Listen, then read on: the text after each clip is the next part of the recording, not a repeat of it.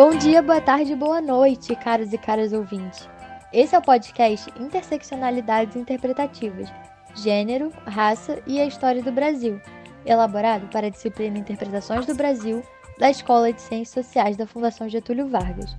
Entre as vozes participantes estão os alunos de graduação Ana Júlia Aldigeire, Diana Rodrigues, Maria Julia Atti e René Bastos. Há também uma breve participação do professor da disciplina, Bernardo Buarque de Holanda.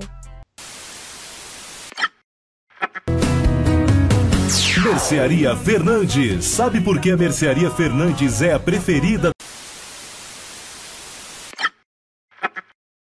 Vamos lá, gente. Como interpretar uma nação? Melhor, quem pode interpretá-la? No caso brasileiro, seriam interpretações do Brasil ou seria interpretação dos Brasis? Plurais.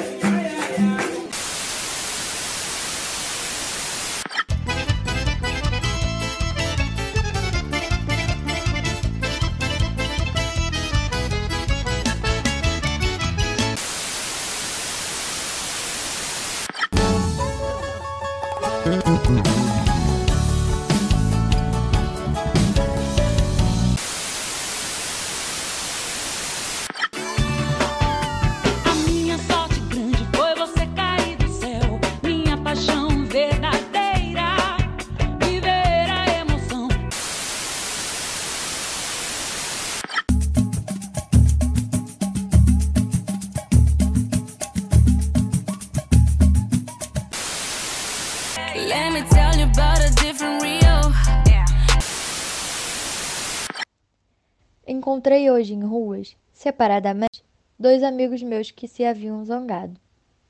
Cada um me contou a narrativa de por que se haviam zangado. Cada um me disse a verdade. Cada um me contou as suas razões. Ambos tinham razão. Ambos tinham toda a razão. Não era que um via uma coisa e outro outra, ou um via um lado das coisas e o outro um lado diferente. Não. Cada um via as coisas exatamente como se haviam passado. Cada um as via com um critério idêntico ao do outro. Mas cada um via uma coisa diferente. E cada um, portanto, tinha razão. Fiquei confuso desta dupla existência da verdade. Fernando Pessoa. Interpretações, verdades, subjetividades visões de mundo, pontos de partida, falas que tentam decodificar e colocam-se como essenciais, incontestáveis, mas que tornam-se mais interessantes quando essas são decodificadas. Que Brasil é esse? Que personagem é esse? O que não entrou nessa análise? Por que não entrou? O que não faz parte do cânone bibliográfico, mas deveria fazer? Entre as diversas interpretações do cenário brasileiro, percebemos que certos marcadores sociais são focos em algumas análises, enquanto muitos outros são deixados de lado. Isso decorre de vários fatores, como os recortes e os interesses dos intérpretes em explicitar ou não determinada temática. Em nosso podcast, iremos apresentar algumas interpretações do Brasil, algumas escrevivências, mas, principalmente, iremos decodificá-las compreendendo que não há verdade, mas sim verdades, interpretações, Brasis.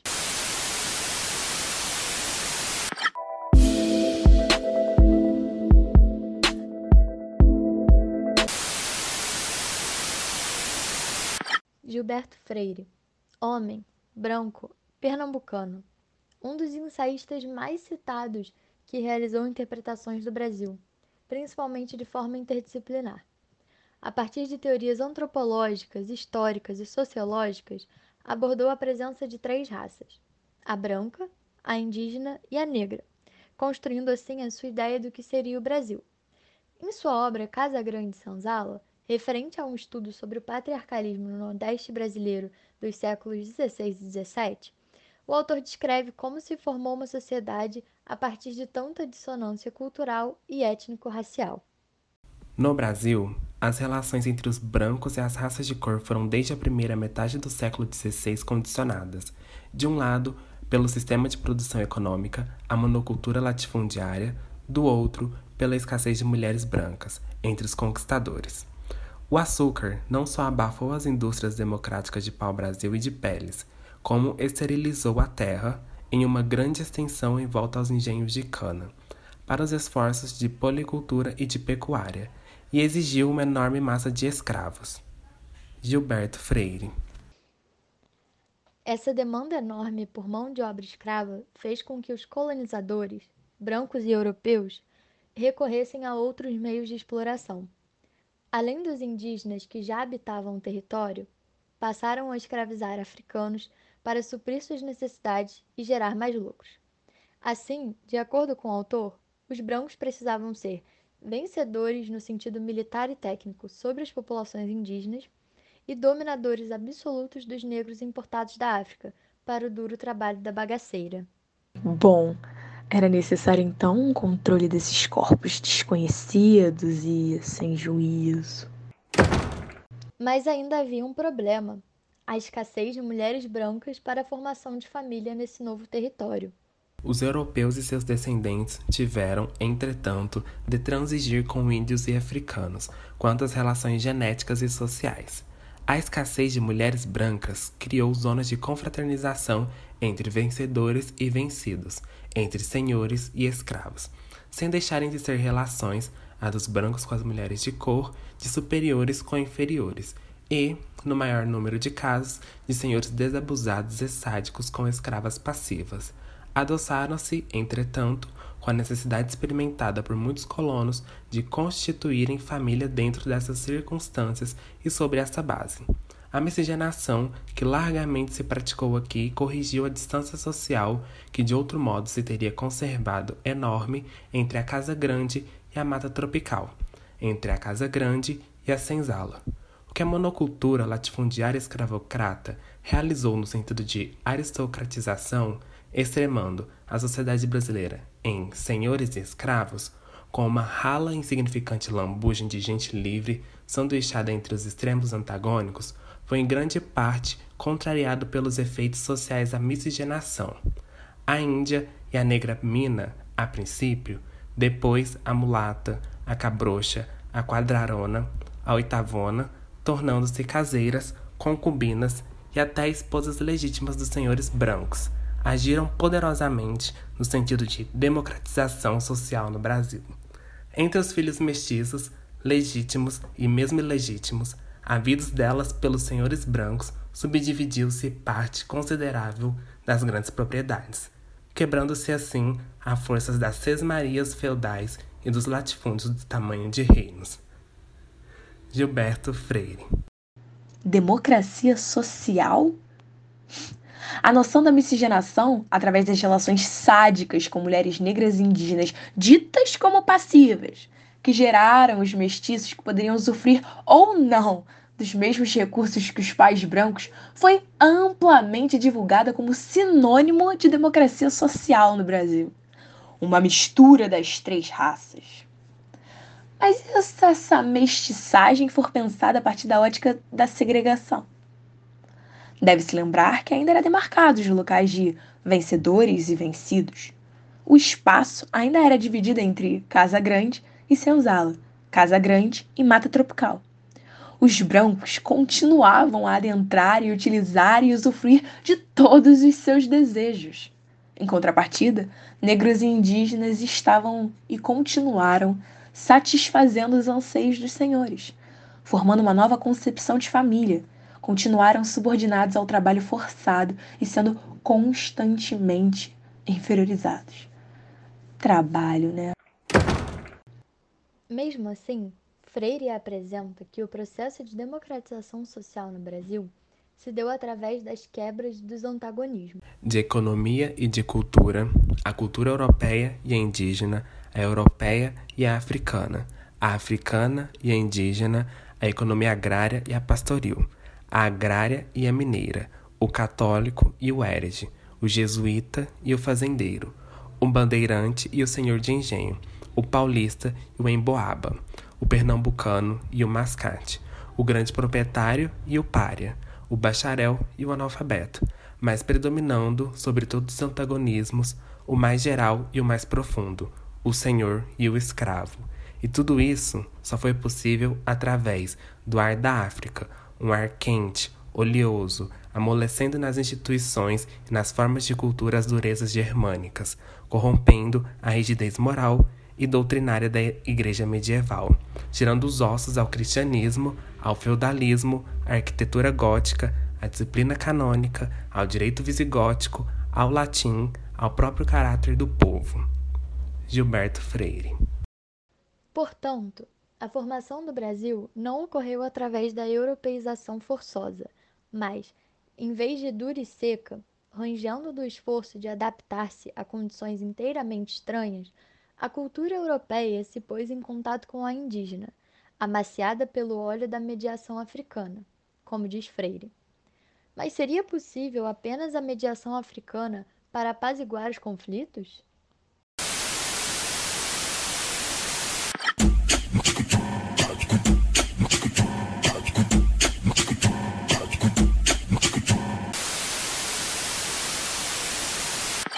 Ainda no século XX, temos outro intérprete que se preocupa em analisar a mistura de raças no Brasil.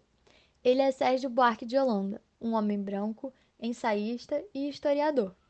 A sua obra mais famosa, Raízes do Brasil, mostra o desejo analítico do autor de investigar as origens da formação do povo brasileiro. Ao abordar as relações raciais, Holanda utiliza o instrumento da história para analisar a colonização dos portugueses e entender o que se encontra na estrutura do nosso país. Ao contrário do que sucedeu com os holandeses, o português entrou em contato íntimo e frequente com a população de cor. Mais do que nenhum outro povo da Europa, cedia com docilidade ao prestígio comunicativo dos costumes, da linguagem e das seitas dos indígenas e negros. Americanizava-se ou africanizava-se, conforme fosse preciso. Tornava-se negro, segundo a expressão consagrada da costa da África. Sérgio Buarque de Holanda. De acordo com esse intérprete, os portugueses eram um povo com uma extraordinária plasticidade social e uma ausência completa, ou praticamente completa, de qualquer orgulho de raça. Essa ausência de orgulho de raça, apresentada por Holanda, ocorreu pelo fato dos ibéricos já terem presenciado formas de mestiçagem antes da colonização do Brasil um povo que tinha contato com um grande fluxo humano provocado pela aproximação com o continente africano e pelas grandes expedições marítimas do século XV. No entanto, caracterizar um povo europeu pela ausência de orgulho de raça é a melhor definição. A superioridade racial se esconde atrás da máscara da colonização e do desejo de levar civilização para outros povos, ou até mesmo atrás de valores eurocêntricos que durante séculos e até hoje guiaram a mentalidade europeia. Ao mesmo tempo que defendia uma ruptura com o nosso passado ibérico, para seguirmos modernizando as relações sociais, Sérgio Buarque de Holanda apresentava uma certa admiração pela colonização dos portugueses, quando comparada com a de outros povos europeus. Entre nós, o domínio europeu foi, em geral, brando e mole, menos obediente a regras e dispositivos do que a lei da natureza. A vida parece ter sido aqui incomparavelmente mais suave, mais acolhedora das dissonâncias sociais, raciais e morais. Sérgio Buarque de Holanda Olha que é importante destacar isso aqui, hein?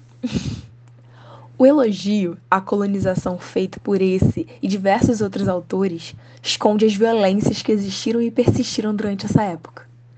O passado, descrito por Sérgio Buarque de Holanda, mostra como as heranças colonialista, patriarcalista, patrimonialista, personalista e escravocrata moldaram a população brasileira e são traços enraizados na cultura do país.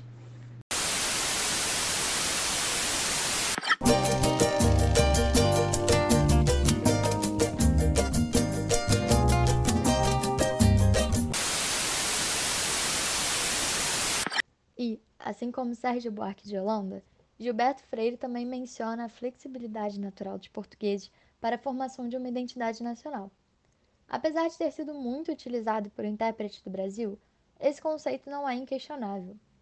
Kabengele Munanga, homem negro e antropólogo brasileiro-congolês, em seu livro Rediscutindo a Mensagem no Brasil, faz uma releitura dessas literaturas. Sem poupar os próprios comentários críticos, compreende o deslocamento temporal. Em uma ampla discussão sobre as teorias raciais do Brasil, demonstrando que os pensamentos aqui criados tiveram influência das discussões elaboradas principalmente na Europa e nos Estados Unidos, Munanga afirma que no caso brasileiro houve divergência e uma própria maneira de se estruturar. Ele perpassa por intelectuais como Silvio Romero, Euclides da Cunha, Alberto Torres, Manuel Bonfim, Nina Rodrigues, João Batista Lacerda, Edgar Roquete Pinto, Oliveira Viana e o já citado Gilberto Freire. Com isso, explora as interpretações sobre a tentativa da criação de uma identidade nacional em terras brasileiras, a mestiçagem e o embranquecimento da população. Todos estavam interessados na formação de uma teoria do tipo étnico brasileiro, ou seja, na questão da definição do brasileiro enquanto povo e do Brasil como nação. O que estava em jogo nesse debate intelectual nacional era fundamentalmente a questão de saber como transformar essa pluralidade de raças e mesclas de culturas e de valores civilizatórios tão diferentes, de identidades tão diversas, numa única coletividade de cidadãos, numa só nação e num só povo. Kabengele Munanga. O que muitos deles esquecem de mencionar é que nessa tentativa de uma só nação, um só povo foi exaltado. Como bem pontua Kabengele Munanga, a ideia de convivência harmoniosa entre os indivíduos de todas as camadas sociais e grupos étnicos permite às elites dominantes dissimular as desigualdades e impede os membros das comunidades não brancas de terem consciência dos sutis mecanismos de exclusão dos quais são vítimas na sociedade. Ou seja, encobre os conflitos raciais, possibilitando a todos se reconhecerem como brasileiros e afastando das comunidades subalternas a tomada de consciência de suas características culturais que teriam contribuído para a construção de uma identidade própria. Essas características são expropriadas, dominadas e convertidas em símbolos nacionais pelas elites dirigentes.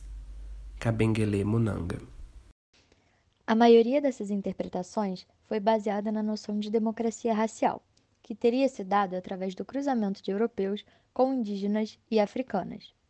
Esse mito é recorrentemente acionado para justificar uma falsa harmonia brasileira. Em uma recente pesquisa sobre o genoma brasileiro, vimos uma predominância de 36% de DNA mitocondrial, ou seja, material herdado da mãe, de, de população africana, e, no mesmo material, 34% referente a nativas americanas. Enquanto isso, o material herdado do pai, o cromossomo Y, corresponde a 75% de europeus. Ou seja, esse mito da democracia racial é sustentado a partir da predominância masculina europeia em terras brasileiras, formando os denominados mulatos. Remontando às origens do mulato brasileiro, Abdias Nascimento diz que o Brasil escravocrata herdou de Portugal a sua estrutura patriarcal de família, cujo preço foi pago pela mulher negra. Abdias considera absurdo apresentar o mulato que, na sua origem, é fruto desse covarde cruzamento de sangue como prova de abertura e saúde das relações raciais no Brasil. Ele evoca o ditado popular: branca para casar, negra para trabalhar, mulata para fornicar, para apoiar a ideia geral de que a mulher negra foi prostituída. Kabengele Munanga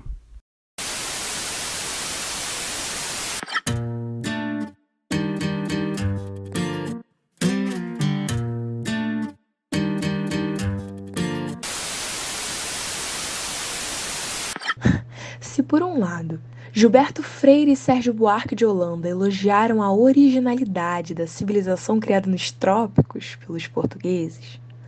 Lilia Schwartz também fez o trabalho, como o Kabengele Munanga, de desmistificar a beleza da mestiçagem brasileira e apontar como a mistura de raças foi um processo com violências, agressões e silenciamentos.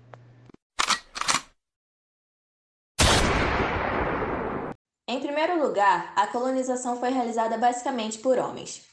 Os europeus chegavam solteiros ou sem a família, com o propósito de domar esta imensa terra do futuro e da promissão, tão desconhecida como perigosa. Em segundo, a população escravizada masculina sempre foi maior que a feminina, na ordem de 70% e 30%, ocasionando um inequívoco desequilíbrio sexual. Tal desproporção redundaria em consequências ainda mais violentas no ambiente colonial, em que as posições de mando acabavam por banalizar a diferença e as hierarquias internas. Escravizados podiam ser comprados, vendidos, leiloados, penhorados, serviciados. O corpo feminino, por sua vez, mais escasso nas sociedades afroatlânticas, entrava logo na lógica interna desse comércio de almas. Mulheres indígenas e negras, além de serem consideradas produtoras de riqueza, eram utilizadas na agricultura, na casa grande, nas cidades e na mineração, serviam a seus proprietários como instrumento de prazer e gozo. A violência do sistema como um todo encontrava um locus especial na sexualidade exercida pelos senhores na intimidade da alcova escravista. Lilia Schwartz Lilia Schwartz é uma mulher branca e uma intérprete contemporânea.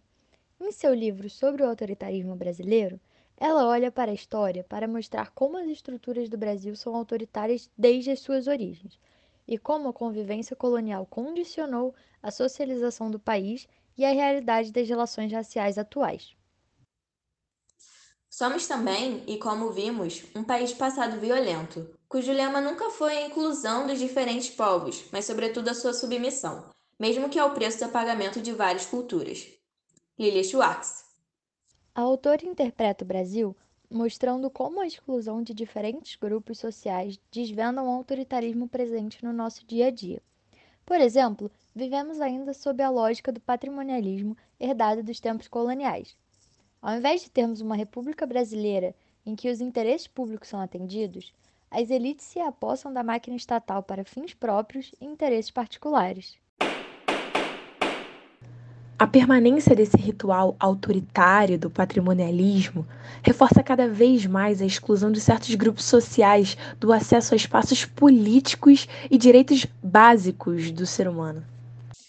Uma profusão de estatísticas oficiais demonstra como as populações afro-brasileiras são objeto direto da intersecção de uma série de marcadores sociais da diferença, que acabam condicionando negativamente sua inclusão na sociedade com acesso mais precário à saúde, ao emprego, à educação, ao transporte e à habitação.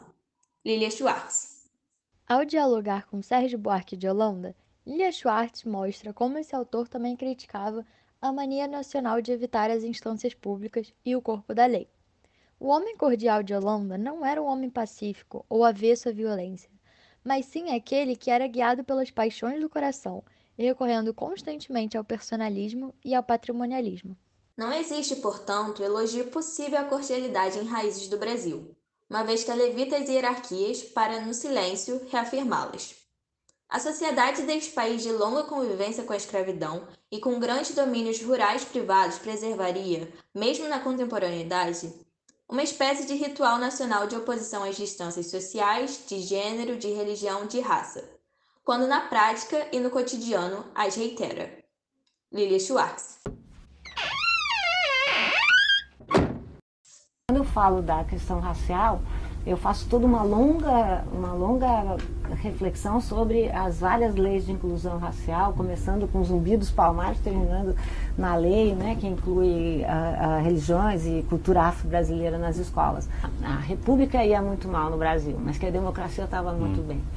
E que, porque a república ia mal justamente pelos casos de feminicídio, pelos casos de de misoginia, pelos casos de exclusão racial, pelos problemas que a população LGBTQ tem, pelos problemas com os povos indígenas. Então, eu acho que o Brasil é um país, um país paradoxal e ambivalente. Nós não temos uma instituição que possa aferir a violência contra a população LGBTQ. E eu sempre acho que isso é um dado muito significativo de como nós negamos, denegamos a violência contra essas populações. Feminicídio nós temos a Lei Maria da Penha, mas o termo feminicídio só apareceu na nossa legislação em 2015. O que me impressiona são esses paradoxos. Se eu pensar em relação à população negra, os dados de discriminação racial são dados terríveis. Você viu que eu coloco números lá de guerra civil, Né? Só em 2019, até o momento que eu assinei o livro, eram 30 mil mortos. Estou falando de jovens negros da periferia com categorias do IBGE. Né? Então, eu penso que são dados muito fortes que falam dessa violência que é, é todos concordamos que ela é epidêmica, né? se considerar os dados que a Organização Mundial da Saúde chama de violência epidêmica. O livro é pessimista porque os dados que eu fui colhendo são tremendamente pessimistas. E os dados da intolerância, que não é só uma intolerância religiosa que nós falávamos, mas é uma intolerância social, é uma intolerância de classe, é uma intolerância de gênero, é uma intolerância de geração, são dados muito gritantes. Né? Então, no fundo a questão era essa, por que, que nós gostamos sempre de dar essa nossa face mais progressista, né? mais uh, harmoniosa, quando os nossos dados sinalizam o oposto. Lilia Schwartz nos apresenta como o Brasil tem um desfile diário de intolerância e discriminação. Até o século XX, expressões como as brancas são para casar, as negras para trabalhar e as mulatas para fornicar, e a negra no fogão, a mulata na cama, a branca no altar, eram comuns no imaginário social. O racismo não acabou com o fim da escravidão. Ele apenas foi atualizado e ressignificado para os tempos modernos. A população jovem negra é historicamente a mais dizimada, e a desigualdade e a intolerância racial são heranças do nosso passado. O longo período da pós-emancipação, o qual de alguma maneira não acabou até agora, levou à perpetuação da exclusão social herdada dos tempos da escravidão, pois não houve investimentos na formação dessas populações recém-libertas ou em sua capacitação para competir no mercado de empregos. O resultado, tantos anos depois, é um país que gosta de se definir a partir da mestiçagem e da inclusão cultural, presente nos ritmos, nos esportes ou na sua culinária misturada mas desenvolve um racismo dissimulado, cuja prática inclui o ato de delegar à polícia o papel de performar a discriminação. Lilia Schwartz. Lilia Schwartz lembra que as hierarquias sociais podem acontecer de forma interseccionada e agem de forma ainda mais traiçoeira, sendo que essas subordinações e imposições não vêm de hoje, são antigas, e podemos recorrer à história para observar as transformações ou estagnações que sustentam esse sistema.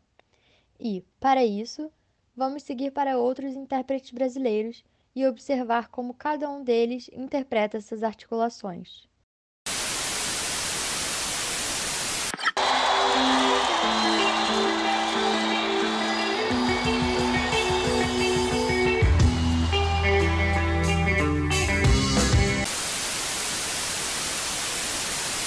Interpretações, né? Antes de continuarmos com a nossa análise, é preciso explicitar que nem todos os intérpretes do Brasil olharam para essa questão de raça. Fernando Henrique Cardoso, por exemplo, um homem branco bastante conhecido por sua teoria da dependência desenvolvida nos anos 70, que ao romper com essa tradição do iberismo que vimos com Gilberto Freire e Sérgio Buarque, aproximou o Brasil do contexto latino-americano, não tratou sobre essa pauta. Em seu ensaio de sociologia interpretativa, ele analisa o desenvolvimento econômico a partir de uma perspectiva sociológica. Assim, identifica um vínculo concreto entre componentes sociais e econômicos e associa o poder econômico à dominação social e, como consequência, também à dominação política. Entretanto, ele não opera com um elemento cultural, deixando de lado em suas análises fatores ditos por outros autores como essenciais para se interpretar o Brasil, como as questões de raça e de gênero. Em um trecho de sua entrevista ao CPDOC, depois de ter sido presidente, percebemos como ele pensa questões de inclusão, tratando muito da questão estrutural, institucional, sem mencionar sequer mulheres, negros ou indígenas.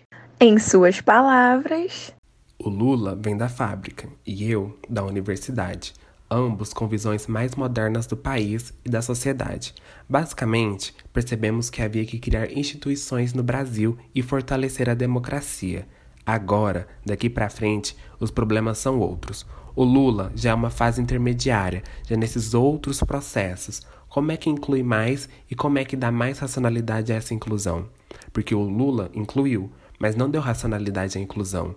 Talvez o desafio seja dar um pouco mais de racionalidade, entendendo-se por isso criar mais instituições, mais respeito às regras da lei, etc.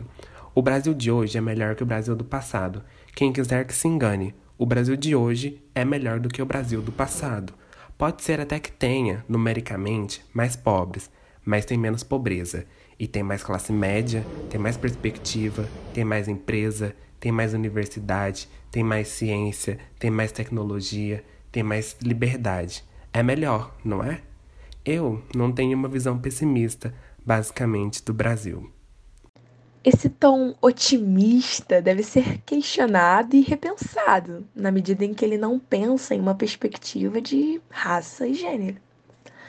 Afinal, colocar esses elementos em segundo plano é ignorar a história do Brasil em todos os seus processos agressivos de exclusão. Em suas palavras, no Brasil nós não prestamos atenção à memória. No entanto, parece que ele mesmo perpetua essa postura problemática. Evitar a questão racial é uma maneira de evitar sentimentos de desconforto. Cida Bento. Mulher, negra e brasileira, essa pesquisadora aponta a fuga como um pilar da branquitude no Brasil. Afinal, o silêncio é uma forma de manutenção de poder. Quando finalmente entram em pauta, os temas raciais são debatidos a partir de uma perspectiva racial binária, entre branco e negro. Ainda, os negros são considerados um problema para a elite branca, que via nesse grupo, maioria no país, uma grande ameaça ao seu poder.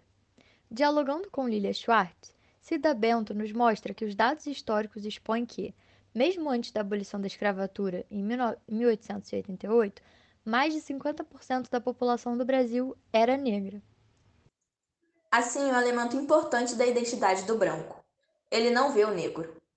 Uma reflexão sobre relações raciais pode explicitar um desconforto do branco diante da paradoxal constatação que ele não vê, não lembra, nunca pensou nos negros. Cida Bento. De fato, uma paradoxal constatação. Após anos de inferiorização, escravização e subalternização dessa população, simplesmente não vê. O que podemos perceber aqui é um medo da maioria negra que sempre esteve presente na história brasileira. Mas medo por quê?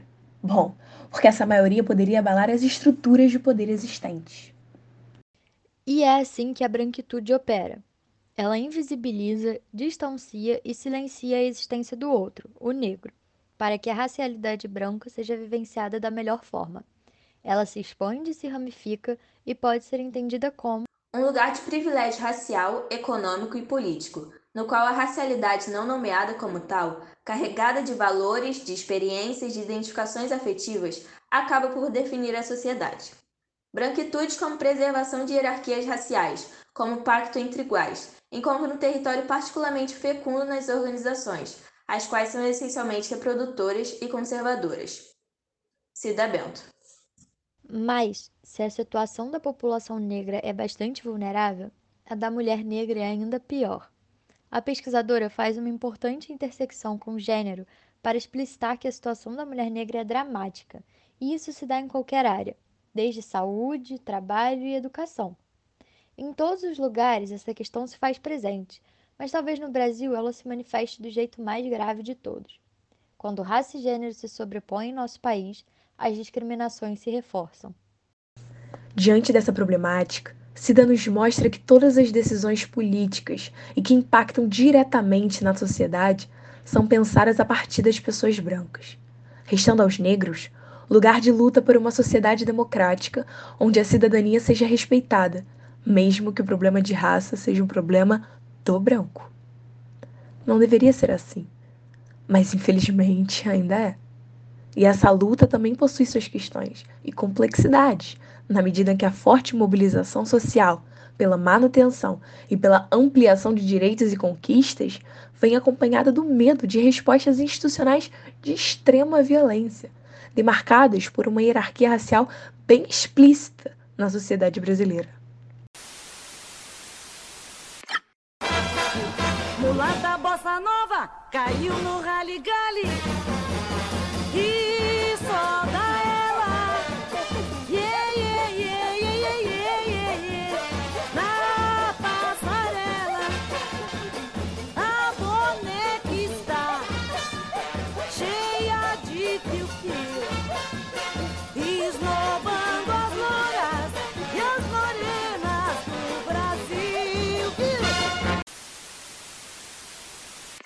Roberto da Mata é um homem branco e antropólogo brasileiro. Em sua obra Carnavais, Malandros e Heróis, para uma sociologia do dilema brasileiro, ao ver a totalidade como um drama, analisa eventos sociais de destaque a partir da chave analítica de rituais, como o carnaval. E dentro dessa atmosfera popular festiva, o intelectual pontua que não se percebe a hierarquia. Segundo da Mata, no carnaval as disparidades sociais não são explícitas. A presença de outros seres no centro. Mas que centro é esse? O mito que se trata de reencenar aqui é o da democracia racial. E é justamente no momento do rito carnavalesco que o mito é atualizado com toda a sua força simbólica. E é nesse instante que a mulher negra transforma-se única e exclusivamente na rainha, na mulata deusa do meu samba, que passa com graça fazendo pirraça, fingindo inocente, tirando o sossego da gente. É no desfile das escolas de primeiro grupo que a vemos com sua máxima exaltação.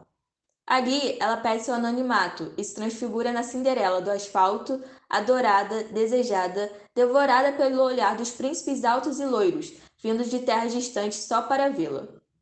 Lélia Gonzalez. Lélia Gonzalez, uma mulher negra e antropóloga brasileira, se destaca por enxergar as singularidades da América Latina, principalmente no viés da racialidade, e estimular essa visão. Nesse prisma, ela discorda de muitos intelectuais que apenas importam conceitos e acreditam, por exemplo, em uma espécie de democracia racial. Nessa lógica, contrapõe-se a ideia não hierárquica do carnaval. Para ela, essa ideia não passa de mais uma manifestação da neurose cultural brasileira, que oculta alguns sintomas em busca de benefícios. Para resgatar os ocultamentos, basta compreender dois conceitos: consciência e memória. Como consciência, a gente entende o lugar do desconhecimento, do encobrimento, da alienação, do esquecimento e até do saber. É por aí que o discurso ideológico se faz presente. Já a memória, a gente considera como não saber que conhece, esse lugar de inscrições que institui uma história que não foi escrita, o lugar da emergência da verdade, dessa verdade que se estrutura como ficção. Consciência exclui que memória inclui. Daí, na medida em que é o lugar da rejeição, Consciência se expressa como discurso dominante numa dada cultura, ocultando memória, mediante a imposição do que ela, consciência, afirma como a verdade. Mas a memória tem suas astúcias, seu jogo cintura. Por isso, ela fala através das mancadas do discurso da consciência. O que a gente vai tentar é sacar esse jogo aí, das duas, também chamado de dialética. E no que se refere a gente, a criolada, a gente saca que a consciência faz tudo para nossa história ser esquecida, tirada de cena. E apela para tudo nesse sentido. Só que isso está aí. E fala. Lélia Gonzalez. Do velho ao jovem. Na face do velho, as rugas são letras, palavras escritas na carne, abecedário do viver. Na face do jovem, o frescor da pele e o brilho dos olhos são dúvidas. Nas mãos entrelaçadas de ambos, o velho tempo funde-se ao novo e as falas silenciadas explodem. O que os livros escondem, as palavras ditas libertam, e não há quem ponha um ponto final na história. Infinitas são as personagens.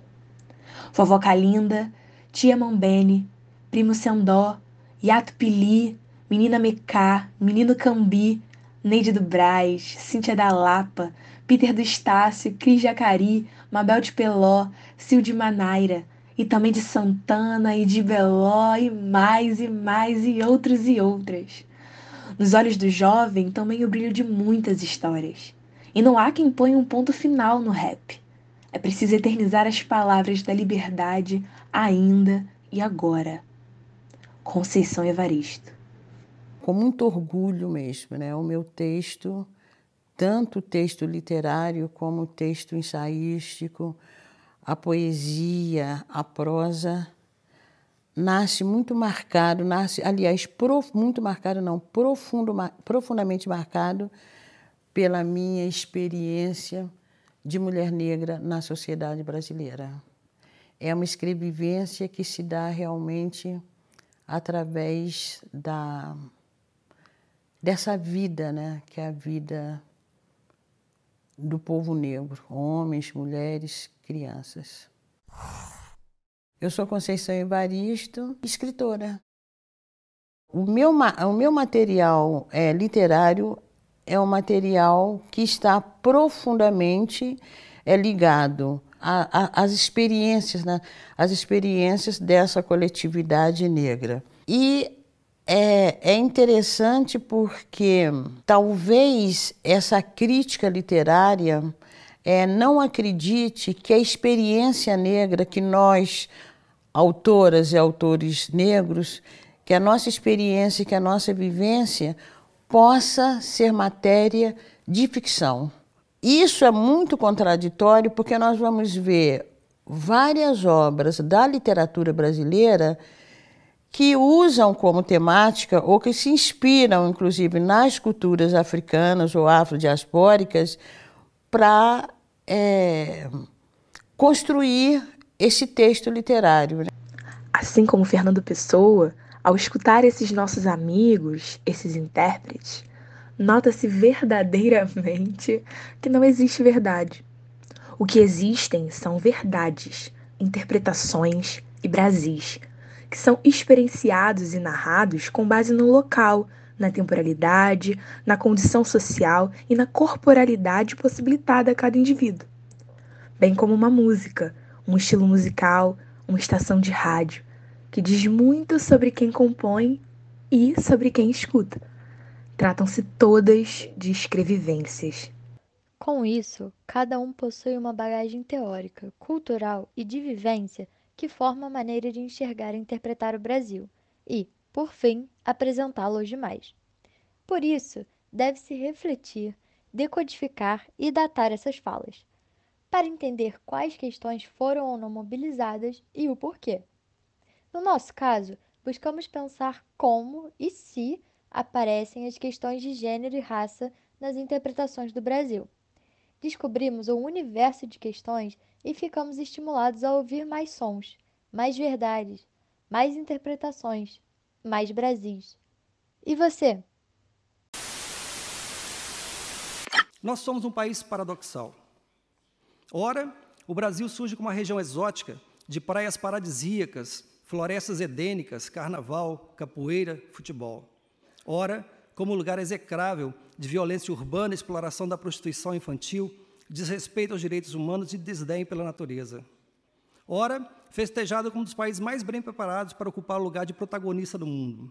Amplos recursos naturais, agricultura, pecuária e indústria diversificadas, enorme potencial de crescimento de produção e consumo.